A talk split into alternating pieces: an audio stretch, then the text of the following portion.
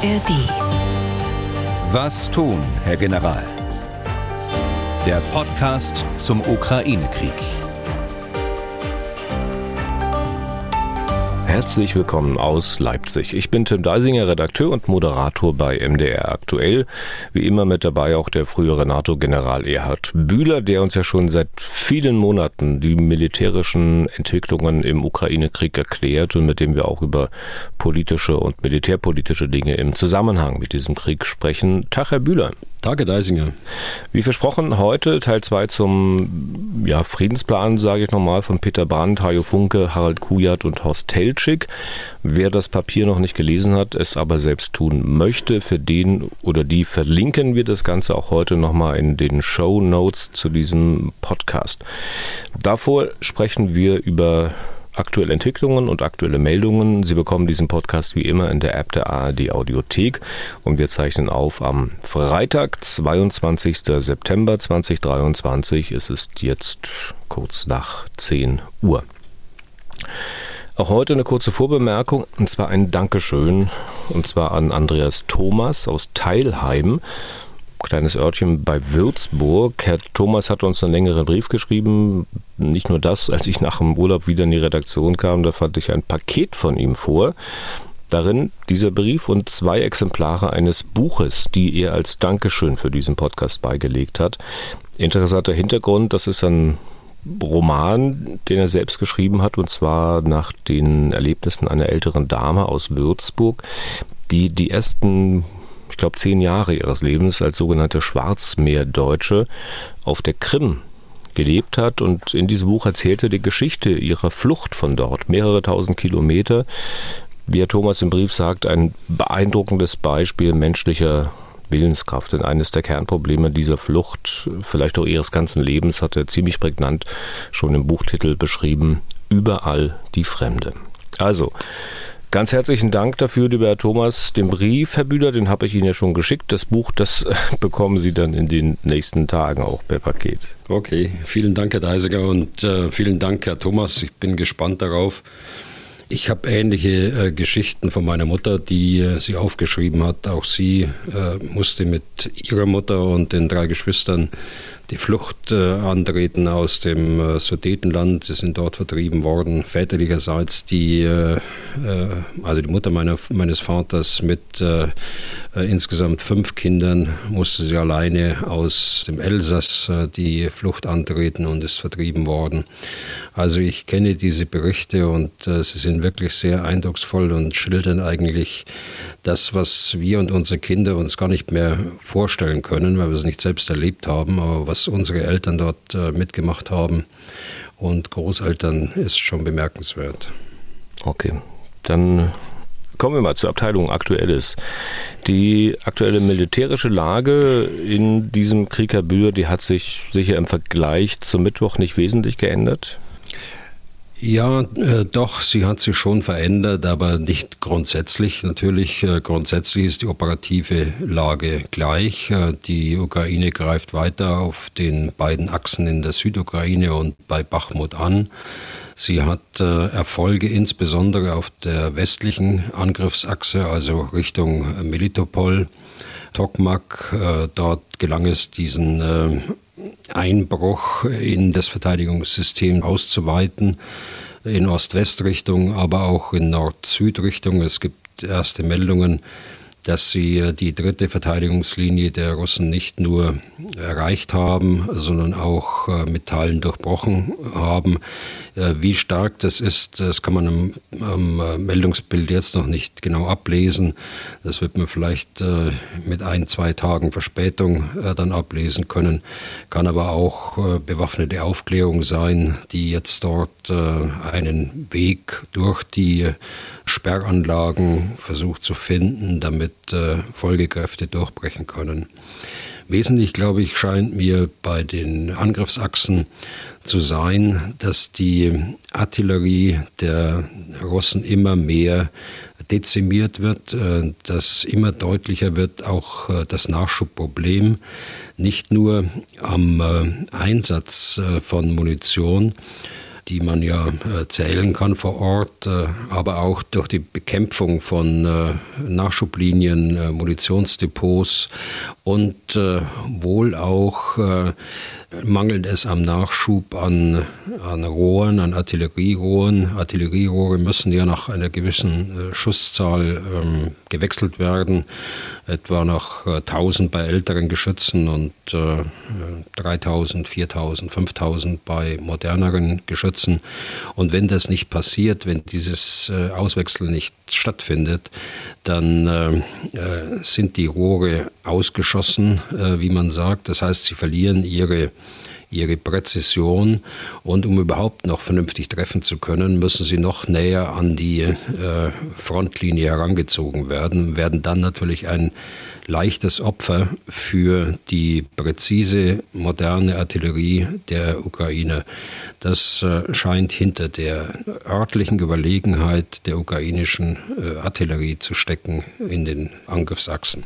Und es gibt ja auch Berichte, ähm, ich habe zumindest, glaube ich, ein Video gesehen, in denen ähm, Soldaten zu sehen waren, die angeblich, äh, glaube desertiert sind, die auch erzählt haben davon, dass sie halt ausgebildete Artilleristen waren, dass man sie dann als Infanterie einsetzen wollte. Und die hatten nun, glaube ich, wenig Lust, sich verheizen zu lassen und sind dann äh, ja, mehr oder weniger geflohen. Inwieweit das nun wirklich verifiziert äh, wurde, das Video, das kann ich im Moment nicht sagen, aber das haben Sie sicher auch gesehen, Herr Bühler, ne? Ja, das habe ich auch gesehen, aber das reiht sich ein in viele Äußerungen äh, von, von Soldaten, russischen Soldaten per Video oder auch äh, Äußerungen, die sie telefonisch machen, die dann abgehört werden. Und dort wird schon deutlich, was wir seit einiger Zeit sehen, dass die Moral der Truppe schon deutlich angeschlagen ist. Nicht nur wegen des Nachschubmangels, sondern eben auch äh, wegen des langen Einsatzes an den Frontlinien, weil keine Rotation stattfinden kann, weil die Russen alle Reserven im Augenblick eingesetzt haben. Sie haben alle Luftlandebrigaden, Luftlanderegimenter eingesetzt in den Schwerpunkten bei der äh, westlichen Angriffsachse, aber auch in der östlichen Angriffsachse und nach wie vor bei Bachmut mussten diese Reserven äh, zum Teil aus dem Nordbereich, aus äh, der Gegend um Kupiansk herausziehen und nach Süden bringen, was natürlich zur Folge hat, dass sie dann oben den geringen Angriffsschwung, die sie bei diesem Entlastungsangriff hatten, nun auch verloren haben. Gibt es weitere wesentliche Entwicklungen? Naja, wenn man auf die Operationen in der Tiefe schaut, da gibt es äh, schon Entwicklungen, ähm, die man zusammengefasst so deuten kann. Die Russen durch die permanenten Angriffe auf die äh, Luftverteidigungssysteme, äh, insbesondere auf der Krim, aber auch auf die Radarstellungen auf den Bohrinseln, äh, verlieren zunehmend die Fähigkeit, angreifende äh, Waffen, Drohnen oder auch Marschflugkörper abwehren zu können. Und so ist es wieder passiert, dass äh, auf der Krim zwei zentrale Ziele angegriffen werden konnten. Das ist einmal eine Führungseinrichtung der Schwarzmeerflotte bei Sevastopol und dann der Flugplatz Saki äh, bei Sevastopol ein Öldepot bei Sochi, also im russischen Kernland äh, Richtung Krasnodar.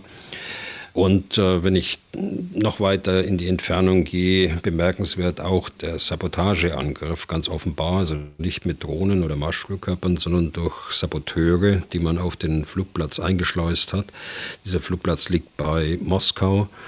Dort sind äh, strategisch wichtige Führungsflugzeuge äh, der Russen stationiert. Es sind zwei Flugzeuge beschädigt worden und äh, ein Hubschrauber beschädigt worden.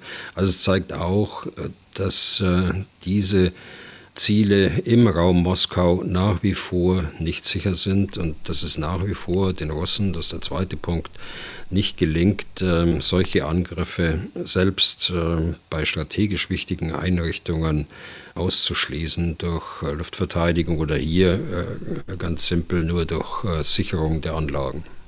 Ich will mal eine Sache von den genannten rausgreifen äh, aus diesem äh, Bereich der ukrainischen Angriffe auf russische Stellungen bzw. Anlagen hinter der Frontlinie.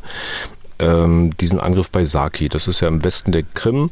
Äh, beteiligt nach ukrainischen Angaben der Inlandsgeheimdienst SBU und die ukrainische Marine. Jetzt wird sich vielleicht manche fragen, ja, wie soll denn das gegangen sein? Eine ukrainische Marine gibt es ja eigentlich nicht mehr wirklich. Also ist bekannt, wer da was genau gemacht hat? Das war auch schon bei anderen Angriffen auf die Krim der Fall, dass es äh, nicht nur eine Teilstreitkraft, würden wir sagen, also Marine oder Luftwaffe alleine machen, sondern dass die Ukraine ja, doch ganz geschickt äh, die verschiedenen Fähigkeiten der Teilstreitkräfte, Marine, Luftwaffe, Spezialkräfte, äh, den Geheimdienst äh, mit einsetzen in einer gemeinsamen Operation, die durchaus komplex ist, wenn man mit äh, verschiedenen Teilstreitkräften hier arbeitet.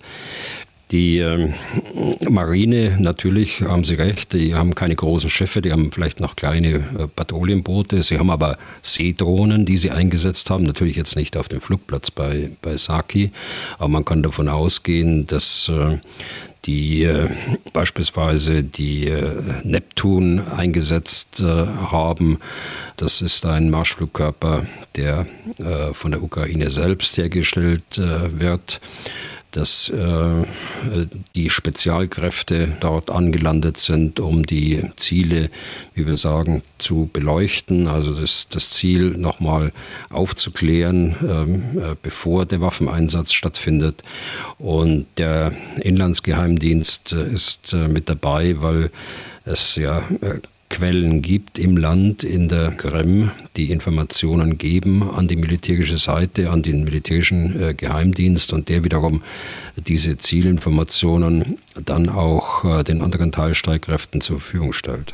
Und ist bekannt, welches tatsächliche Ergebnis dieser konkrete Angriff hatte? Die Ukraine sprechen ja davon, dass sie schwere Schäden angerichtet hätten. Ja, es gibt wohl schwere äh, Schäden an der Infrastruktur des äh, Flugplatzes, aber es ist noch nichts bekannt, äh, ob auch an den Flugzeugen, die dort stationiert waren, äh, das sind Flugzeuge der Schwarzmeerflotte äh, der Russen. Da ist noch nichts bekannt, was da an einzelnen Schäden, an einzelnen Flugzeugen äh, passiert ist. Mhm.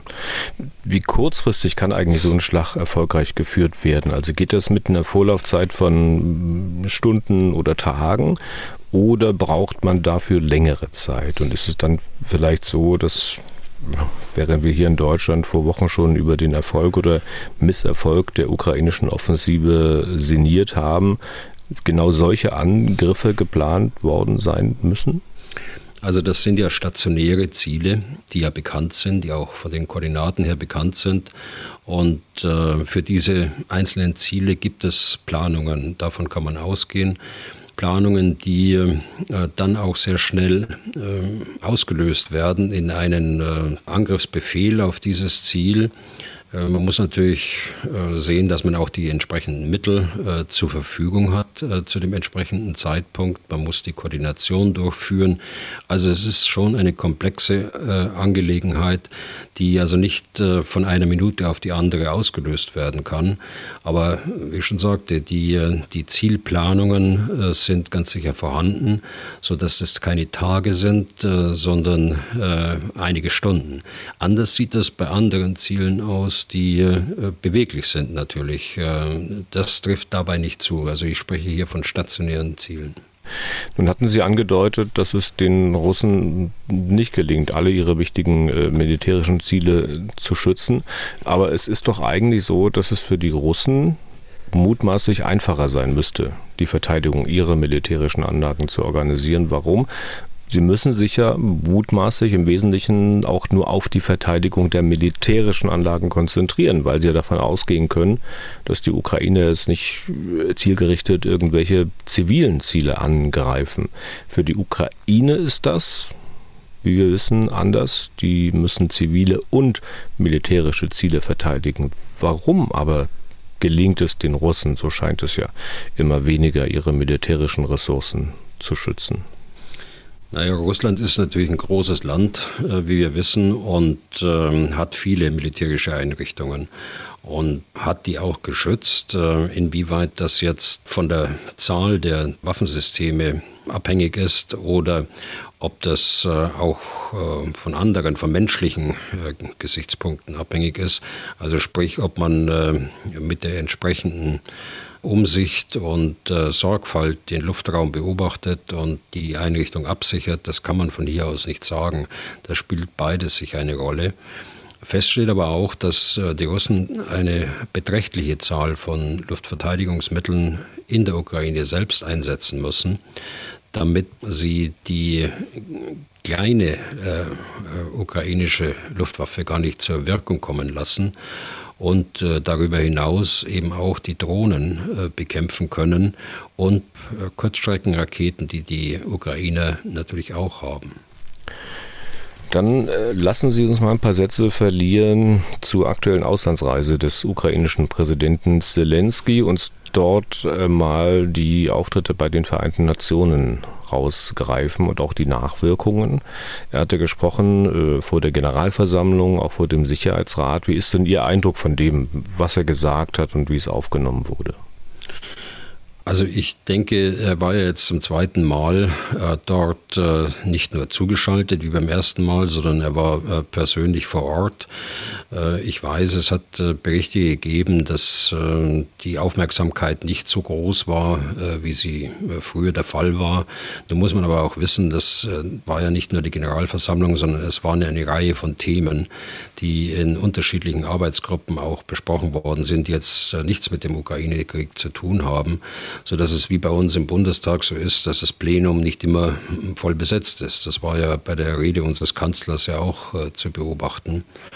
Also ich würde das nicht überbewerten, aber äh, es ist schon ein Punkt, äh, dass man sagen muss, der äh, Krieg hat nach so vielen Monaten, jetzt 19 Monaten, glaube ich, ähm, doch eine gewisse äh, Routine auch bei den Gremien äh, hervorgerufen, die sich äh, mit dem Krieg befassen. Aber das würde ich nicht überbewerten. Hm, aber es ist ja nicht nur so, dass man den Eindruck haben kann, dass es immer mehr gibt, ähm, die des Themas, naja, irgendwie überdrüssig geworden sind.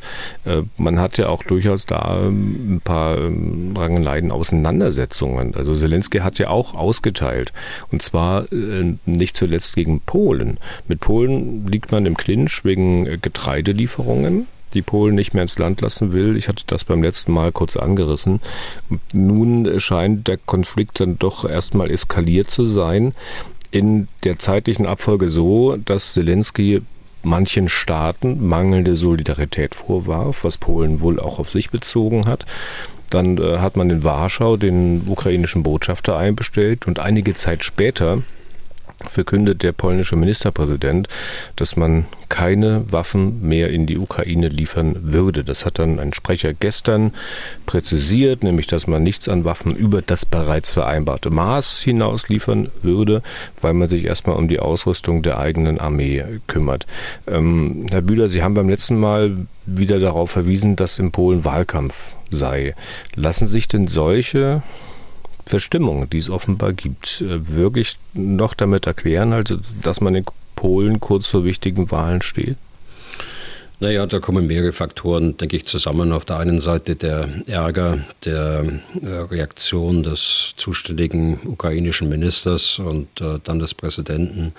Da war sicher Verärgerung da. Das war auch nicht gut, dass man das so öffentlich gemacht hat. Hintergrund sind ja, wie Sie sagen, diese ukrainischen Getreidelieferungen die äh, Polen nicht zulassen will, auch künftig nicht zulassen will, äh, genauso wie die Slowakei anfänglich, äh, Ungarn, äh, Bulgarien. Die anderen Länder äh, suchen da mit Ausnahme von Ungarn äh, andere Lösungen. Die Slowakei hat äh, dem Vernehmen nach eine Lösung gefunden, zusammen mit der Ukraine. Die Bulgaren setzen das durch, dass das Getreide wieder geliefert werden kann, sehr zum Ärger der Bauern. Die Bauern äh, in allen diesen Ländern fürchten ja, dass das hohe Preisniveau, das ja eigentlich durch die äh, Knappheit äh, verursacht ist, dass das hohe Preisniveau dann nach unten geht, wenn das Angebot größer wird durch die äh, ukrainischen Getreidemengen. Äh, sie vergessen aber aus meiner Sicht, ähm, dass sie auch Subventionen aus der Europäischen Union bekommen, um das äh, ausgleichen zu können. Äh, und die sind doch erheblich, wie ich glaube beim letzten Mal auch gesagt habe, in Bulgarien in der Größenordnung von zwei Milliarden, die dort an die, an die Bauern bezahlt worden sind. Also das ist ja der Hintergrund dieses Streits und ähm, der polnische Ministerpräsident hat dort reagiert mit dem, was Sie gerade zitiert haben. Äh, und das ist eben der zweite Punkt. Die sind doch sehr angespannt im Moment, äh, unmittelbar vor den Wahlen am 15. Oktober. Sie haben ein Riesenproblem, weil im Raum steht, dass viele tausend Visa verkauft worden sind, auch durch Mitglieder der Regierungspartei. Äh, das ist eine enormes, äh, enorme Bürde, die sie jetzt da mit in die letzten Wochen des Wahlkampfes reinbringen. Und dann ist es generell ja auch so, das habe ich ja schon berichtet von meinem äh, Besuch in, in Warschau oder meinem Aufenthalt in Warschau im letzten Jahr, dass äh, insbesondere der Vorsitzende der Peace-Partei Kaczynski ja Wahlkampf auf Kosten seiner Nachbarn macht. Äh, da ist Deutschland insbesondere betroffen, aber auch äh, die Ukraine. Insgesamt äh, keine schöne Angelegenheit, die äh, von Russland sofort aufgegriffen worden ist und in der russischen Propaganda natürlich eine Rolle spielt. Also Einigkeit der NATO sieht anders aus. Ja. Und dann hilft es auch nichts, äh, wenn sowas mal entstanden ist, wenn der polnische Präsident Duda das versucht dann noch irgendwie äh, wieder einzufangen und seine Interpretation der Äußerung des polnischen Ministerpräsidenten ähm, in die Öffentlichkeit bringt. Das Signal letztlich, das davon ausgeht, ist ja ein fatales. Also wenn Staaten, die bislang wichtige Unterstützer waren, ihre eigenen Interessen wieder ganz deutlich nach vorne stellen. Oder sehe ich das falsch? Naja, Polen äh, gehört ja zu den größten Waffenlieferanten für die Ukraine. Das waren in erster Linie Waffen aus äh, der ehemaligen Sowjetunion, also Flugzeuge, Panzer, Schützenpanzer. Aber sie haben auch moderne Artilleriegeschütze zugesagt, die äh, jetzt noch gefertigt werden, aber noch gar nicht geliefert worden sind. Ich glaube, dass die Polen wieder äh, zu ihrer Unterstützungsfunktion zurückkehren oder dabei bleiben. Ähm, das ist jetzt äh, ein kleines Feuerwerk, was da gezündet worden ist. Die äh, anderen Regierungschefs und äh, verantwortlichen Regierungsmitglieder haben sich ja in der NATO da zurückgehalten mit äh, Kommentaren dazu. Und ich glaube, das ist auch das Beste. Es gibt die eine oder andere äh, Stimme aus äh, der dritten und vierten Reihe. Äh, das muss nicht sein. Man muss dem nicht notwendigerweise noch ähm, besondere politische Aufmerksamkeit geben. Das äh, denke ich, dass es in einigen Wochen dann äh, zu Ende ist. Aber es kommt ja Putin entgegen. Das hatten Sie ja fast schon ein bisschen angedeutet. Er spielt äh, ja auf Zeit, hofft, dass möglicherweise in den USA dann ein anderer Präsident an die Regierung kommt. Und wenn das dann wirklich passieren sollte, was ist denn dann? Also ein anderer Präsident, da meinen Sie jetzt ein anderer Präsident als Joe Biden? Ein republikanischer, also der möglicherweise Donald also, Trump heißt. Also, also äh, würde ich jetzt mal so einschätzen, nach all dem, was ich weiß. Der hat ein Riesenproblem dort in Georgia und ob er überhaupt antreten kann. Äh, also mit der Anklage äh, im Bundesstaat Georgia. Und äh, wenn er überhaupt antreten kann, kann er auch sein, dass ein anderer kommt. Aber das muss man alles abwarten. Da lässt sich nicht spekulieren. Ich glaube, die amerikanische Demokratie ist da stark genug, äh, dass sie mit dieser Situation umgehen kann. Es gibt ja auch bei den Republikanern viele, viele äh, Abgeordnete, die die Ukraine unterstützen. Es gibt auf dem rechten Flügel, ja, da gibt es eine ganze Reihe, die das nutzen jetzt für den Wahlkampf um äh, äh, darauf hinzuweisen, dass hier sehr viel Geld äh, des amerikanischen Steuerzahlers ausgegeben wird. Ob das dann tatsächlich nach den Wahlen äh, auch eine Rolle spielt, äh, das wird man sehen. Okay. So machen es Diplomaten, glaube ich, auch immer, ne? Also, oder öfter zumindest. Äh, die sagen, doch nee, lass uns mal nicht darüber reden, weil wir kommen eh jetzt zu keinen Ergebnissen. Wir machen das dann, wenn die Zeit reif ist. Und dann hat man das Thema abgehakt und kommt zum nächsten. Um das vielleicht als kleine Überleitung zu nutzen zu unserem Schwerpunkt heute. Ja, ich will es nicht, ich will es nicht abhaken, aber wissen Sie, es, es nutzt ja nichts, wenn man sich Gedanken macht, was in zwei Jahren wäre, äh, am 20. Januar äh, 2025 oder in anderthalb Jahren ist das. Äh, das nutzt ja nicht, dass man sich da jetzt äh, Gedanken macht, jedenfalls nicht bei uns im Podcast, da sollen sich andere Gedanken machen. Aber ich schätze das so ein, und das ist ja auch wahr, das weiß ja auch jeder, es wird äh, vor den Wahlen häufig anders gesprochen, als hinterher auch gehandelt wird. Ja, das hatten wir schon öfter im Podcast mal angesprochen. Also, weil ich sehe es ein bisschen anders. Man muss sich natürlich Gedanken machen, was passieren könnte, wenn es so und so käme. Ansonsten steht man ja dann zum Zeitpunkt X äh, da mit nix und kann überhaupt gar nicht reagieren. Man muss ja sozusagen sich auf, wie sagen Sie immer, auf bestimmte Szenare vorbereiten. Ja, also das Risiko besteht ja, dass die Einigkeit äh, irgendwann mal weggeht und deshalb muss man Maßnahmen ergreifen, jetzt auch und Maßnahmen durchführen, um dieses Risiko einzugrenzen. Und das äh, kann man dadurch tun, dass man äh, die Kohäsion in der NATO weiterhin hochhält, dass man sie weiterhin fördert und dort, wo sie in Frage steht, eben überzeugend wirkt. Äh, und man kann vor allen Dingen äh, einen zweiten Schritt machen. Man kann die Ukraine weiter so unterstützen, wie wir sie im Augenblick unterstützen. Und äh, dann werden solche Risiken mitigiert und treten eben nicht ein. Andernfalls hätte es große Konsequenzen auch äh, für unsere eigene Sicherheitslage. Und das weiß man äh, in der Republikanischen Partei ganz sicher auch in Amerika. Es ist im Interesse von Amerika, wenn äh, der Konflikt zu Ende geht, bald zu Ende geht natürlich, aber auf der anderen Seite auch nicht eskaliert und keine nachhaltigen Auswirkungen auf die Sicherheitsarchitektur in Europa hat. Dann kommen wir nun also mal, wie angedeutet, zum Schwerpunkt der heutigen Podcast-Folge, nämlich Teil 2 des, ich nenne das Papier nochmal so, des Friedensplans von Brandt, Funke, Kujat und Teltschik. Über den ersten Teil haben wir am Mittwoch gesprochen. Ich versuche nochmal kurz Ihre Wertungen, Herr Bühler, zusammenzufassen. Positiv ähm, ist es überhaupt erstmal ein Papier, in dem konkrete Schritte vorgeschlagen werden, wie man den Krieg über Waffenstillstand und Friedensverhandlungen beenden könnte. Das hatte man so bisher noch nicht. Und es werden äh, durchaus reale Gefahren aufgezeigt in Bezug auf eine Eskalation des Krieges oder auch, dass man in eine Situation kommen könnte, in der die Ukraine quasi mit dem Rücken zur Wand steht. Negativ es gibt keine Verurteilung des russischen Angriffskrieges, nur den Verweis, dass die Ukraine einen legitimen Verteidigungskrieg führt. Es gibt im Wesentlichen erstmal keine Forderungen an Russland. Stattdessen sagt man der Ukraine, sie solle auch äh, in eigenem Interesse nun mal Vernunft walten lassen. Und, Herr Bühler, Sie lesen das Papier so, dass man der Ukraine vorwirft, dass sie äh, noch nicht sonderlich weit vorangekommen ist, ihren Staat so zu organisieren, wie wir im Westen das vielleicht für gut und richtig halten. Und dann differieren sie in der Frage, ob die Ukraine diesen Krieg gewinnen kann und bei der Aussage, dass die Russen noch gar nicht den Großteil ihrer Truppen eingesetzt hätten. Habe ich damit so das Wesentliche einigermaßen auf den Punkt gebracht aus der letzten Folge? Ja, manchmal ein bisschen mit anderen Worten, aber sinngemäß ja.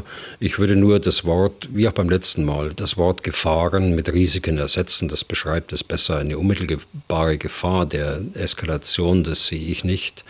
Und äh, ich sehe auch nicht äh, die äh, unmittelbare Gefahr, dass wir jetzt in eine Situation reinkommen, in, in der die Ukraine quasi mit dem Rücken an der Wand steht, äh, wie Sie es gerade formuliert haben. Also sprich ähm, möglicherweise den, den Krieg verliert. Das sehe ich auch nicht. Aber das Risiko ist natürlich immer da und äh, muss sehen, was ich vorhin gesagt habe, dass man die Risiken beherrschbar hält. Ja. Dann schauen wir mal auf den Teil des Papiers, in dem es um Waffenstillstand und Verhandlungen geht. Der fängt im Grunde an mit der Frage, kann man mit Putin verhandeln? Wie beantworten Sie diese Frage?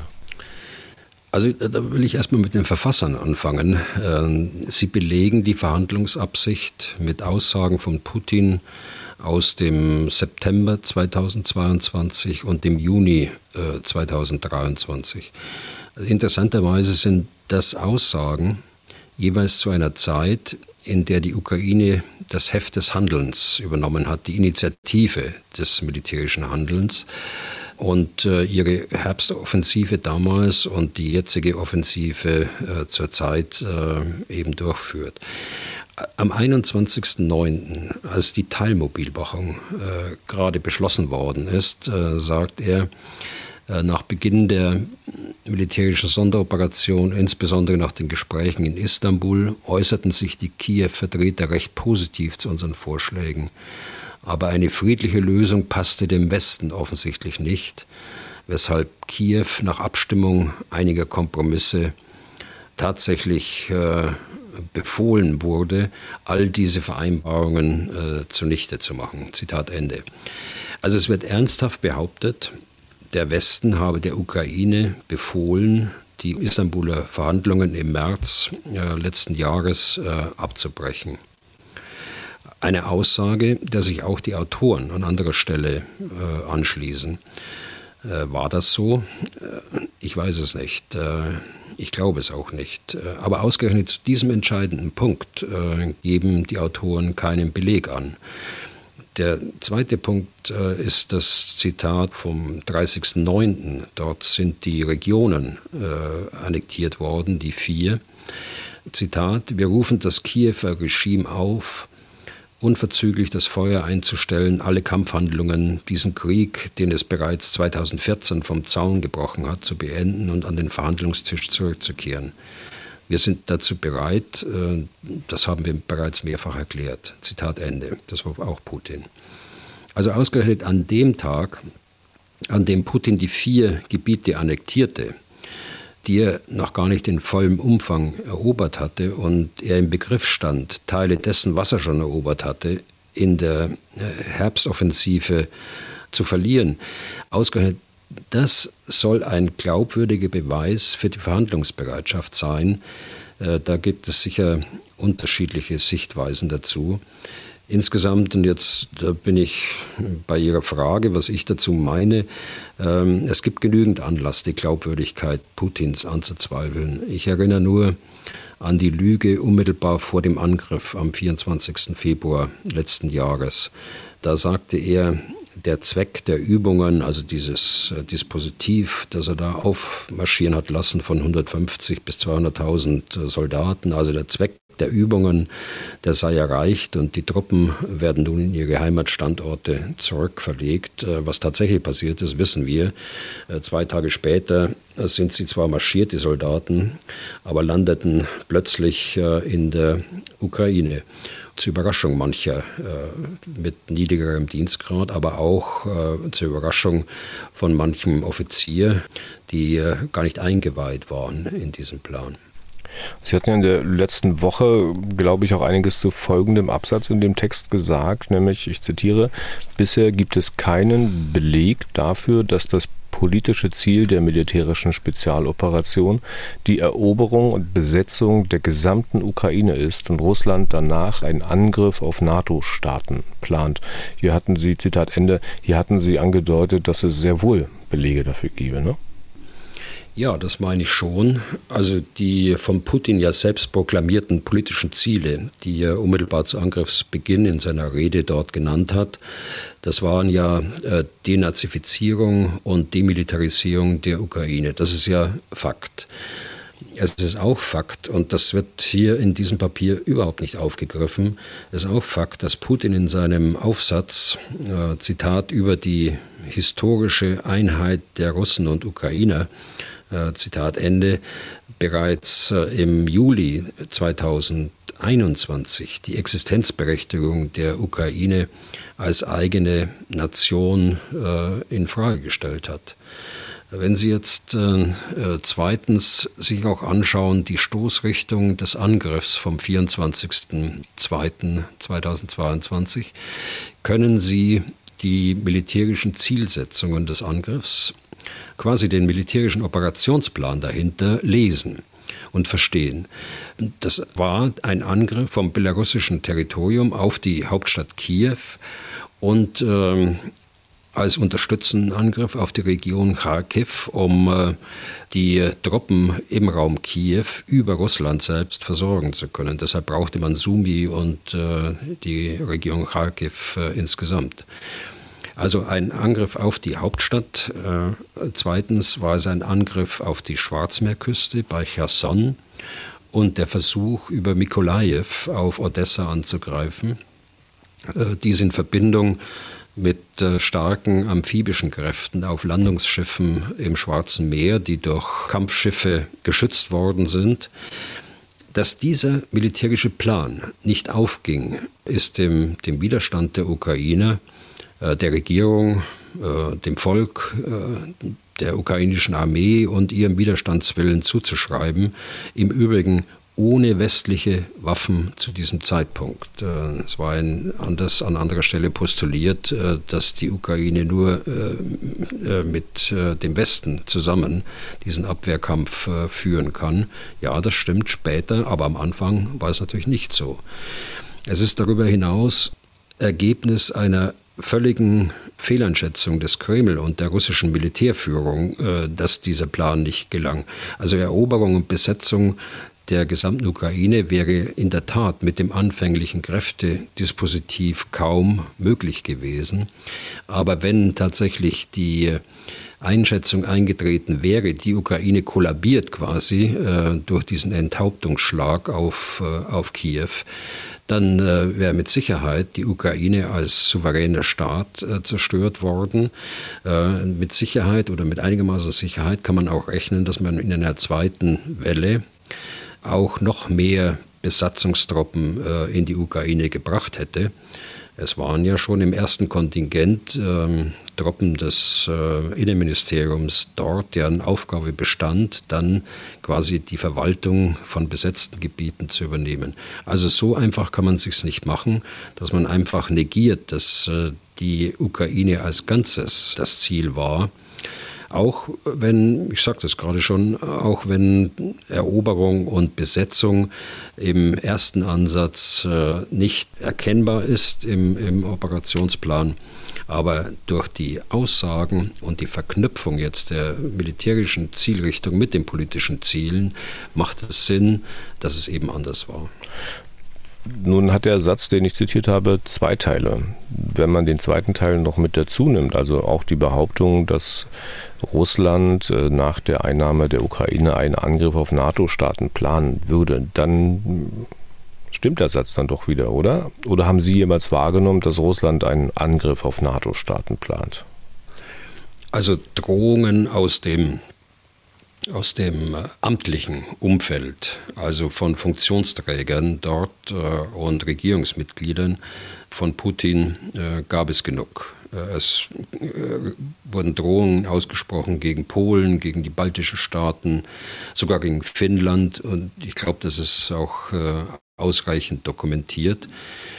Kurzfristig gibt es sicher keine Angriffsabsichten gegen die NATO. Da ist äh, Russland in einer äh, zu schwierigen Lage im Augenblick.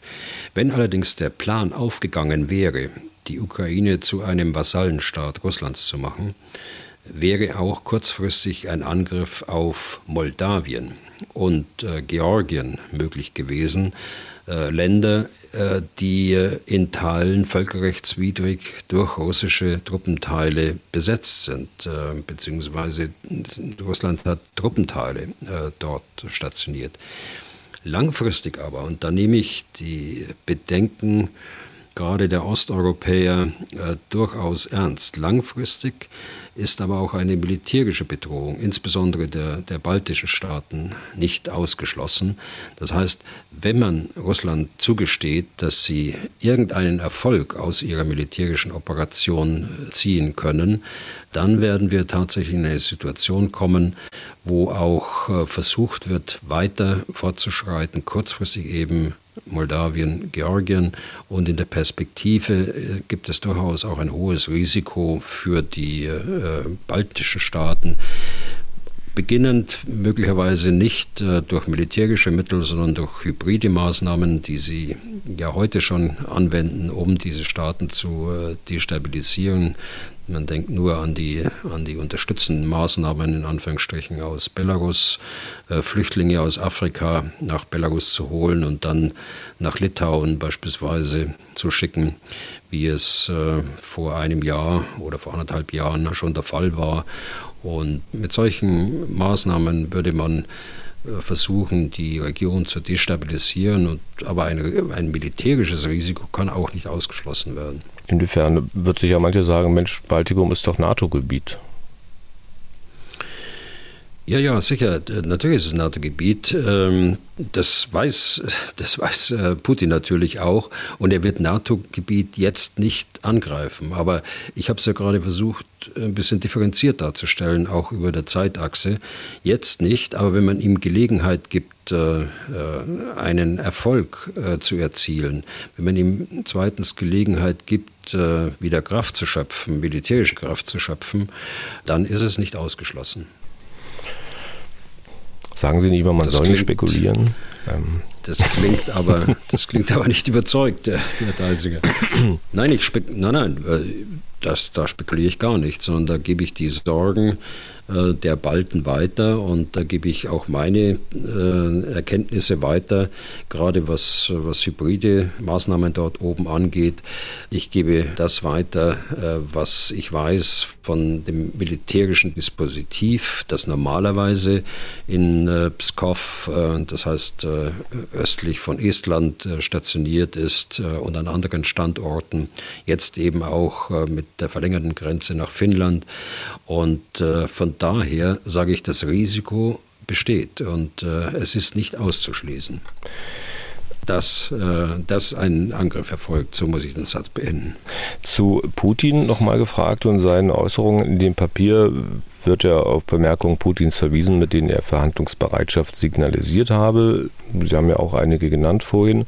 Sie haben auch auf gegenteilige Bemerkungen aufmerksam gemacht. Ähm, letztlich bringt es uns aber doch nicht weiter, also wenn wir auf einer jeweils einseitigen Wahrnehmung dessen beharren, was Putin sagt. Ne? Also die Autoren des Papiers müssen zur Kenntnis nehmen, dass Putin Verhandlungen auch ablehnt. Und Sie, Herr Bühler, müssen doch in Ihre Überlegung auch diese Äußerung Putins einbeziehen, in denen er sagt, ja, wir wollen verhandeln.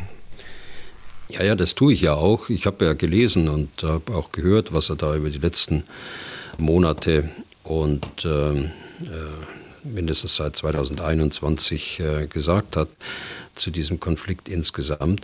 Ich habe nur Probleme mit der Glaubwürdigkeit äh, Putins und das ist ja nicht grundlos, das hatte ich ja vorhin erwähnt. Hm. Es ist eine richtige Entscheidung der Ukraine, sich selbst Verhandlungen zu verbieten. Der ukrainische Präsident hat ja wohl sogar ein entsprechendes Dekret erlassen.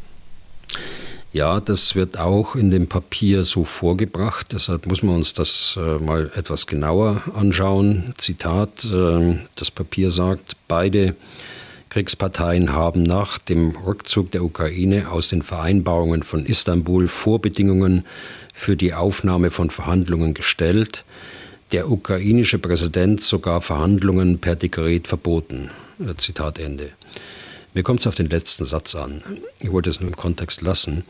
Äh, leider gibt es da keine Fußnote, wie es bei den Putin-Zitaten der Fall ist, obwohl das ja auf der Webseite von Zelensky veröffentlicht worden ist. Also, das war ein Beschluss des Sicherheits- und Verteidigungsrates äh, der Ukraine, den äh, Zelensky als der Vorsitzende des Sicherheits- und Verteidigungsrates äh, unterzeichnet hat. Das ist mitnichten ein Dekret äh, nur des Präsidenten.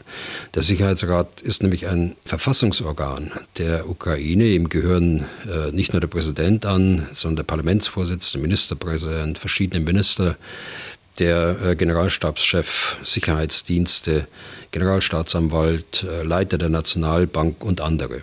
Also, das ist ein Verfassungsorgan, ein demokratisch legitimiertes Verfassungsorgan der Ukraine, die das gesagt hat, nicht äh, irgendein Dekret eines äh, Mannes. Und jetzt, wenn man auf den Inhalt schaut, dann muss man sagen, da steht drin, dass die Ukraine wohl mit Russland, aber nicht mit äh, Putin persönlich verhandeln würde. Das ist Gegenstand. Äh, schauen wir auf die zeitliche Einordnung. Das Papier stammt aus dem äh, Anfang November und der Beschluss erfolgte vor dem Hintergrund der Annexion der Gebiete Cherson, Saporischja, Donetsk und Luhansk. Also Gebiete, die noch nicht mal vollständig unter Kontrolle der russischen Armee waren und nach wie vor nicht sind, aber nun zu Russland gehören sollen. Also zusammengefasst, aus einem solchen Papier leite ich nicht die grundsätzlich fehlende Verhandlungsbereitschaft der Ukraine ab und schon gar kein grundsätzliches Verbot äh, von Verhandlungen durch den äh, Präsidenten. Äh, es äh, bedarf eines, einer weiteren Sitzung des äh, Sicherheits- und Verteidigungsrates, um diesen Beschluss abzuändern und zu einem neuen Beschluss zu kommen. Also deshalb sehe ich dort kein Verbot von Zelensky, wie es dort heißt. Dann, wenn man verhandeln würde, ist ja die Frage, worüber man verhandelt. Man kann ja schlecht einfach nur die äh, polemischen Äußerungen jeder Seite nehmen und meinen, dass das die jeweils realpolitischen Interessen seien. Also man muss doch dann Dinge nehmen, die man als wirkliche Interessen definieren kann und über die man tatsächlich verhandeln könnte. Was meine ich? Nehmen wir mal die Russen, wenn die von Entnazifizierung der Ukraine bzw. der ukrainischen Führung reden, dann ist das sicherlich nichts, worüber man verhandeln kann. Worüber will man da reden? Äh, wenn man aber annimmt, den Russen ginge es beispielsweise darum, zu verhindern, dass die Ukraine in die NATO kommt, dann wäre das doch zumindest ein Punkt, über den man sprechen kann. Oder? Ja, natürlich. Ja, natürlich. Also die Chancen waren ja bereits da. Ähm, bereits 2021 äh, haben ja einige Staaten der NATO gesagt, ein Beitritt äh, der Ukraine stehe nicht auf der Tagesordnung. Äh, das ist ja auch Fakt. Zelensky hat Anfang 2022 nach Kriegsbeginn selbst gesagt, man könne über das Staatsziel der Ukraine, also den erwünschten NATO-Beitritt, reden. Das hat sich zwar im Verlauf des Krieges geändert, bis hin zum Gipfel in Vilnius. Aber es äh, ist ausgeschlossen, dass es äh, zu einem Beitritt vor Beendigung des Krieges kommt. Klar ist aber auch, dass es Sicherheitszusagen, Sicherheitsgarantien benötigt, die einen nachhaltigen Frieden absichern. Also man wird sehen, wie das in den Verhandlungen eine Rolle spielt. Aber natürlich wird das ein zentrales Thema sein und das sagt das Papier ja auch zu Recht das ähm, für Russland ein zentrales Thema äh, sein wird, äh, Neutralität der Ukraine und eben kein NATO-Beitritt. Hm, das wäre ein Punkt. Die Autoren des Papiers, die haben ja noch mehrere solche Interessen der beiden Seiten ausgemacht und im zweiten Teil halt zusammengefasst. Im zweiten Teil dieses Papiers, sprich also was will die Ukraine, was will Russland. Das sind sachliche Forderungen, die man je nach Standpunkt für gerechtfertigt oder ungerechtfertigt halten kann, aber es sind erstmal die wesentlichen Positionen. Das kann jetzt jede Hörerin, jede Hörer selbst nachlesen. Wie gesagt, wir verlinken das in den Show Notes nochmal. Deswegen nur die Frage, fasst das auch für Ihre Begriffe, Herr Bühler, die Ausgangspositionen gut zusammen oder fehlt da was? Ist da was völlig falsch? Also konnte ich nicht feststellen. Ich finde das gut und ich, das ist ja Grundlage jeder Überlegung eigentlich für den, für einen Waffenstillstand und für Friedensverhandlungen, dass man sich äh, zunächst mal hinsetzt und sagt, was will, wollen die einen, was wollen die anderen.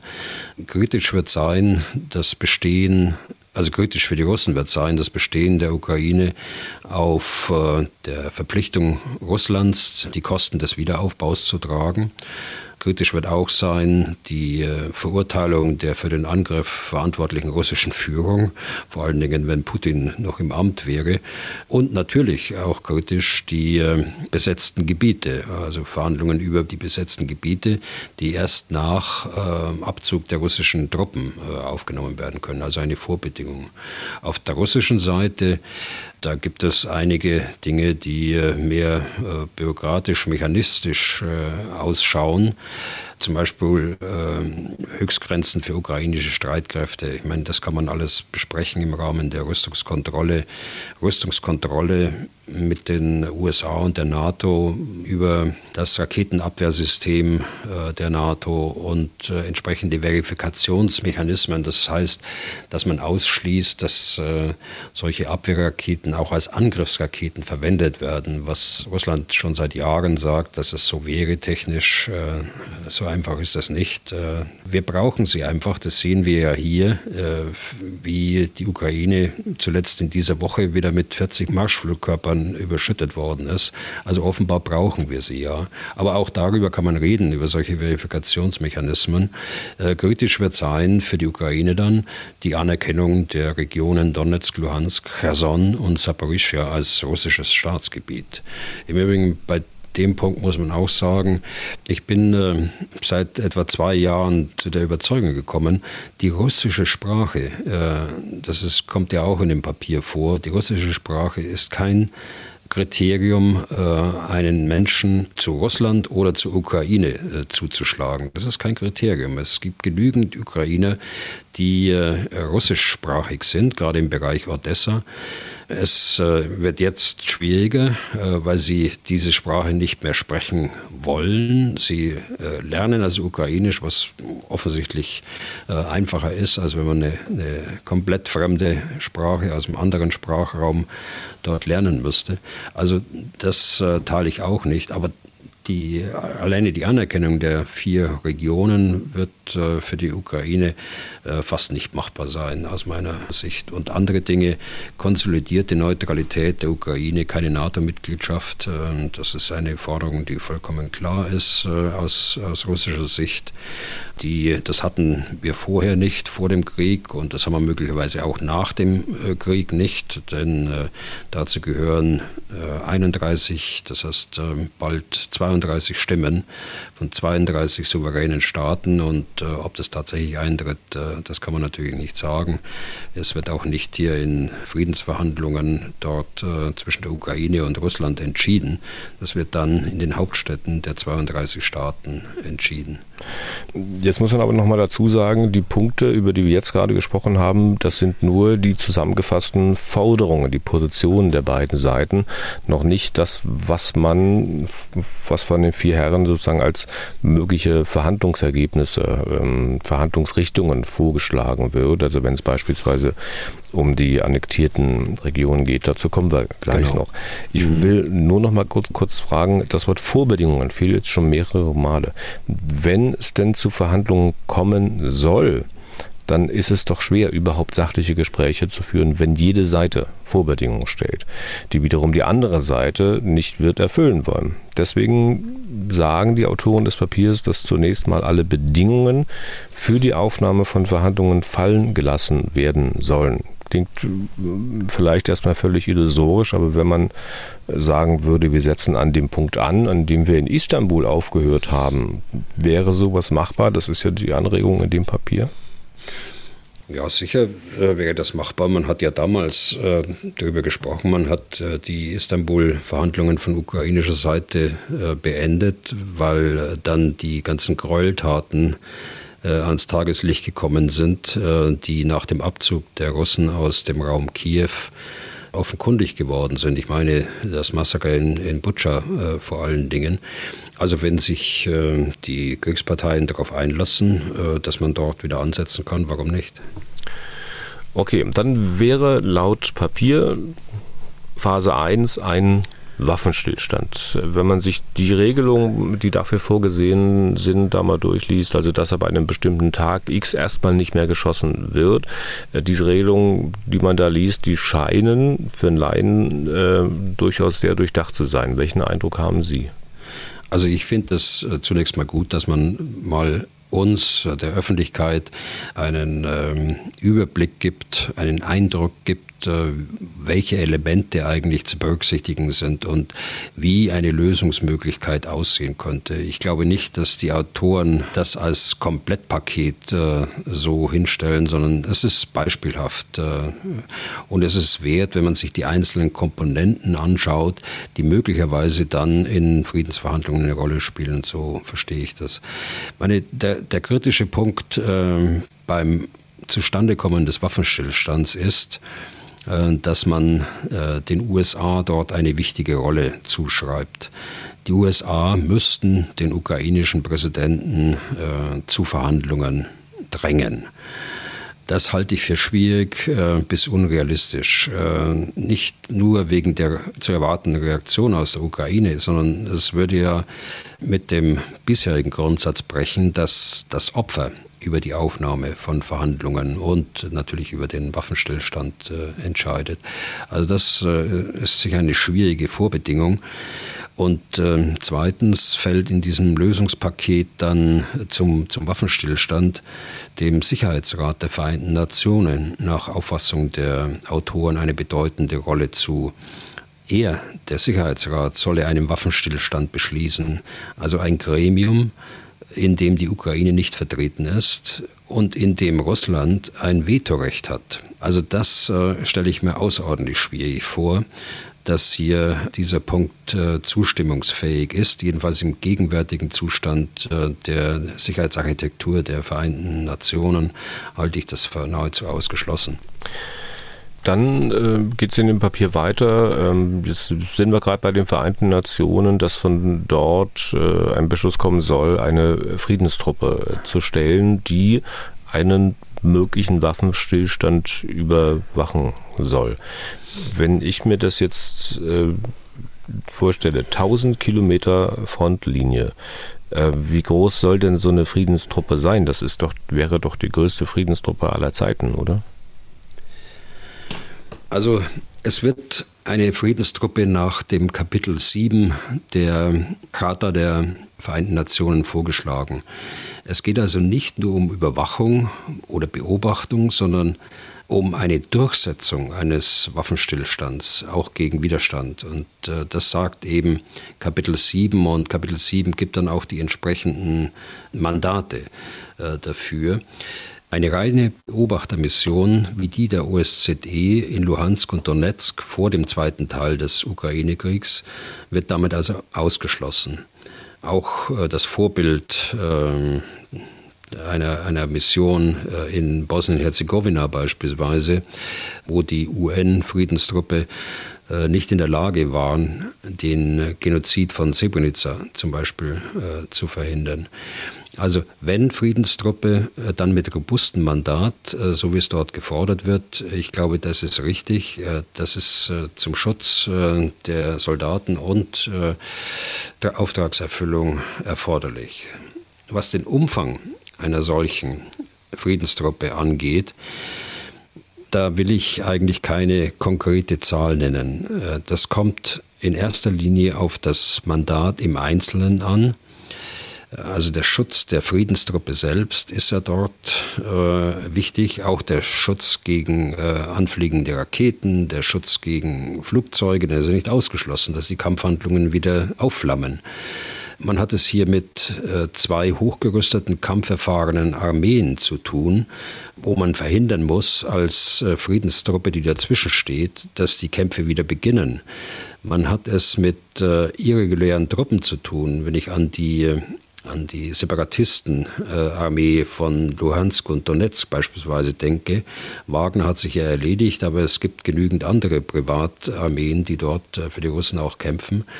Wir müssen sehen, dass äh, die Kriegsparteien 50 Kilometer auf der, auf der ukrainischen Seite sicherstellen müssen, dass die äh, beiden vormaligen Kriegsteilnehmer nicht aneinander geraten.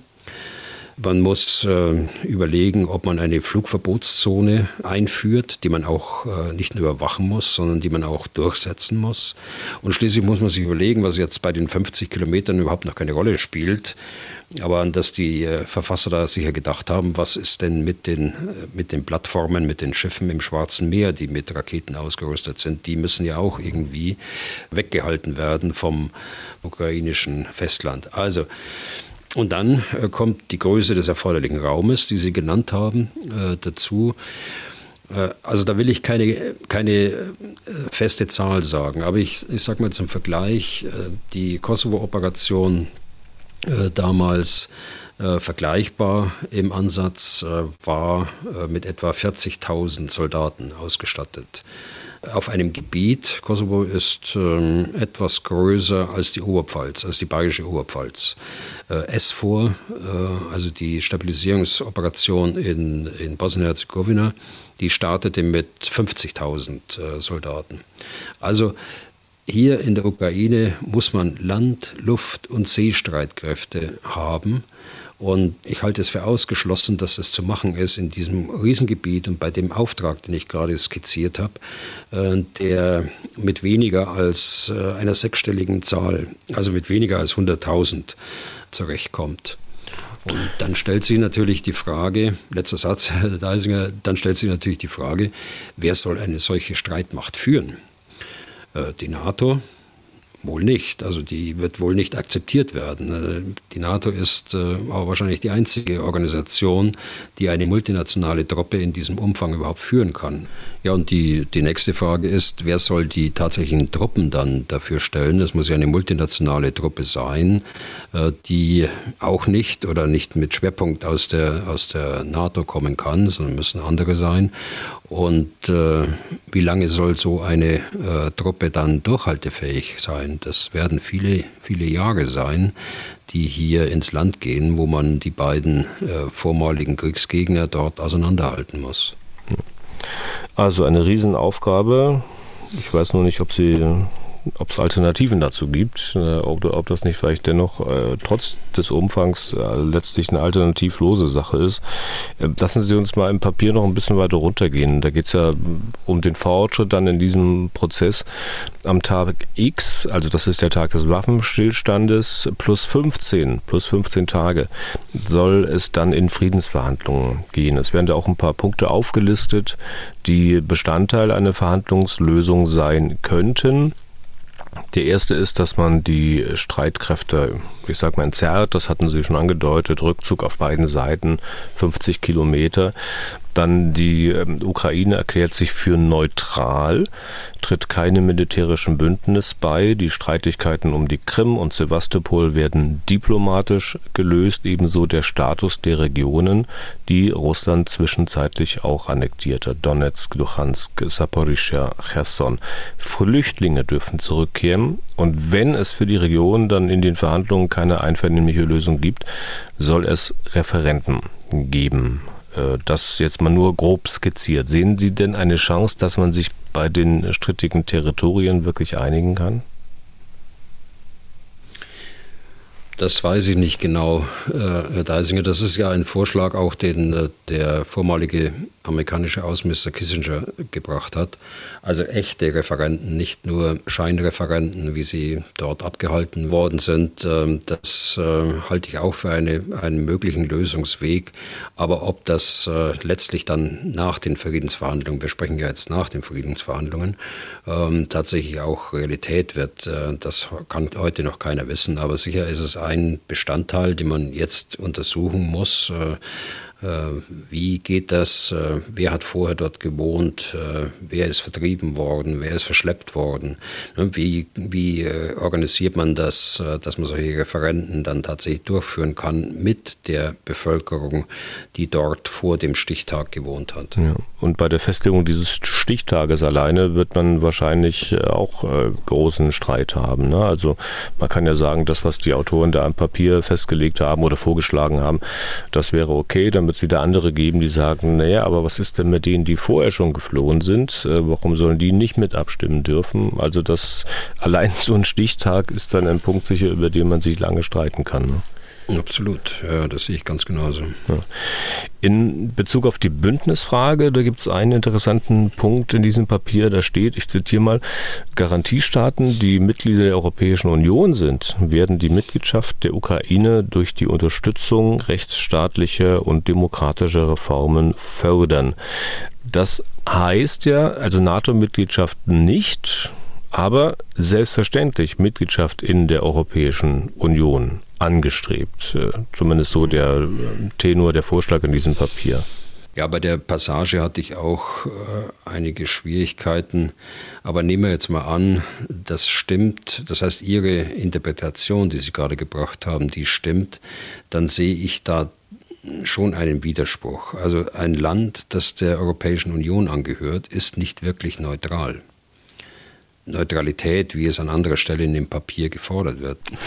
Alles in allem, Herr Bühler, Sie äh, haben sich also ein paar Leute wirklich mal handfest Gedanken gemacht, wie, mit welchen konkreten Schritten man den Konflikt beilegen könnte. Habe ich persönlich vorher so noch nicht gelesen, ist ja auch kein politisches Manifest. Denken Sie, dass irgendwas davon mal Praxis wird? Also das ist ja das Gute an dem Papier, ähm, dass es äh, mal Wege aufzeigt, äh, die irgendwann Bestandteile äh, von Verhandlungen sein könnten. Einzelne Elemente werden sicher irgendwann mal, wenn es Verhandlungen gibt, dort wieder auftauchen. Aber das Entscheidende ist, glaube ich, auch, dass es mal verdeutlicht, welche Komplexität eigentlich hinter solchen Verhandlungen stecken werden, wenn sie denn beginnen.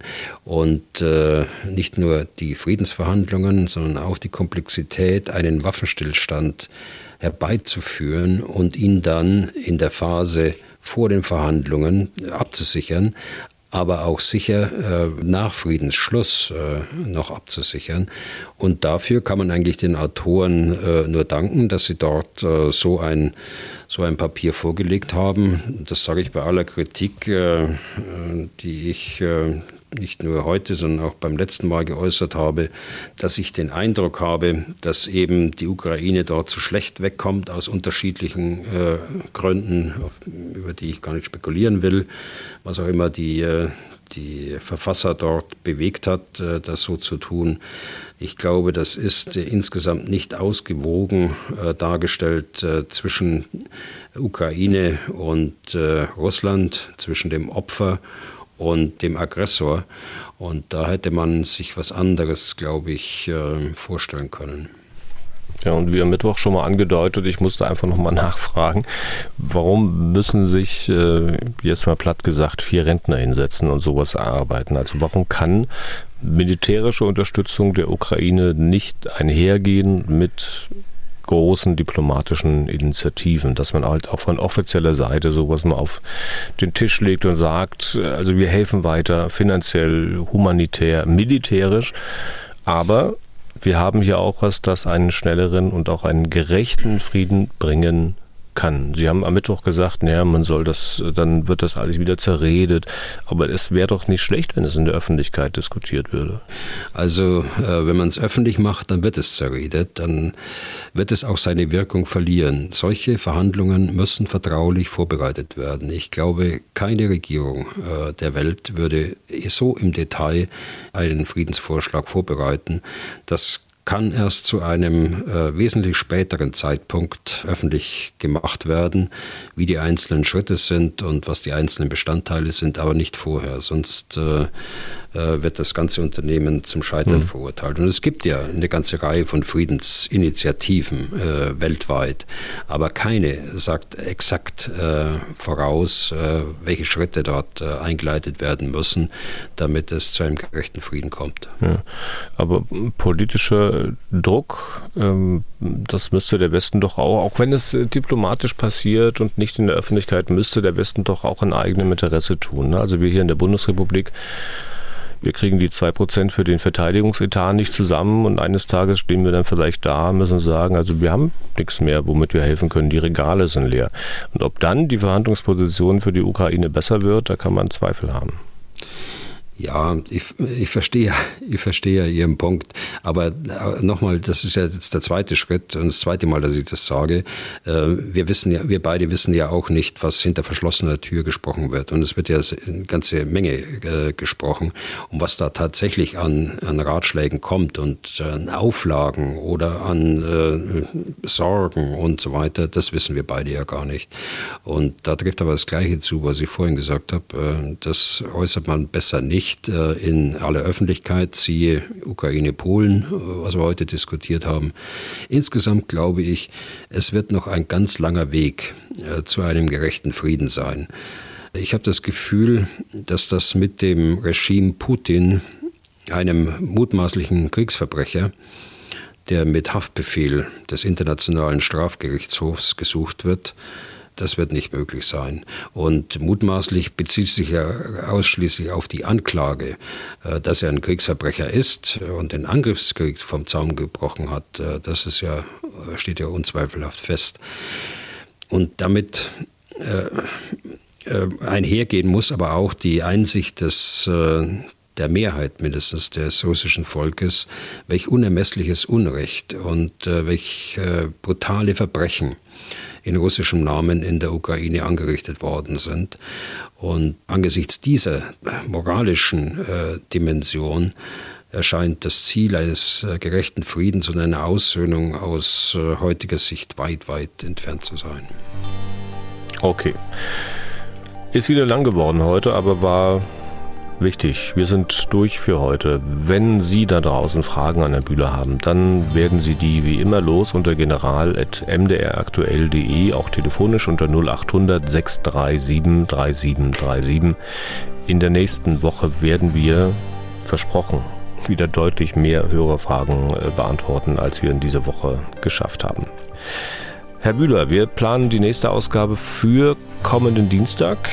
Bis dahin, schönes Wochenende für Sie und vielen Dank für heute. Ja, gern geschehen. Äh, Dankeschön und äh, bis Dienstag. Was tun, Herr General? Der Podcast zum Ukraine-Krieg.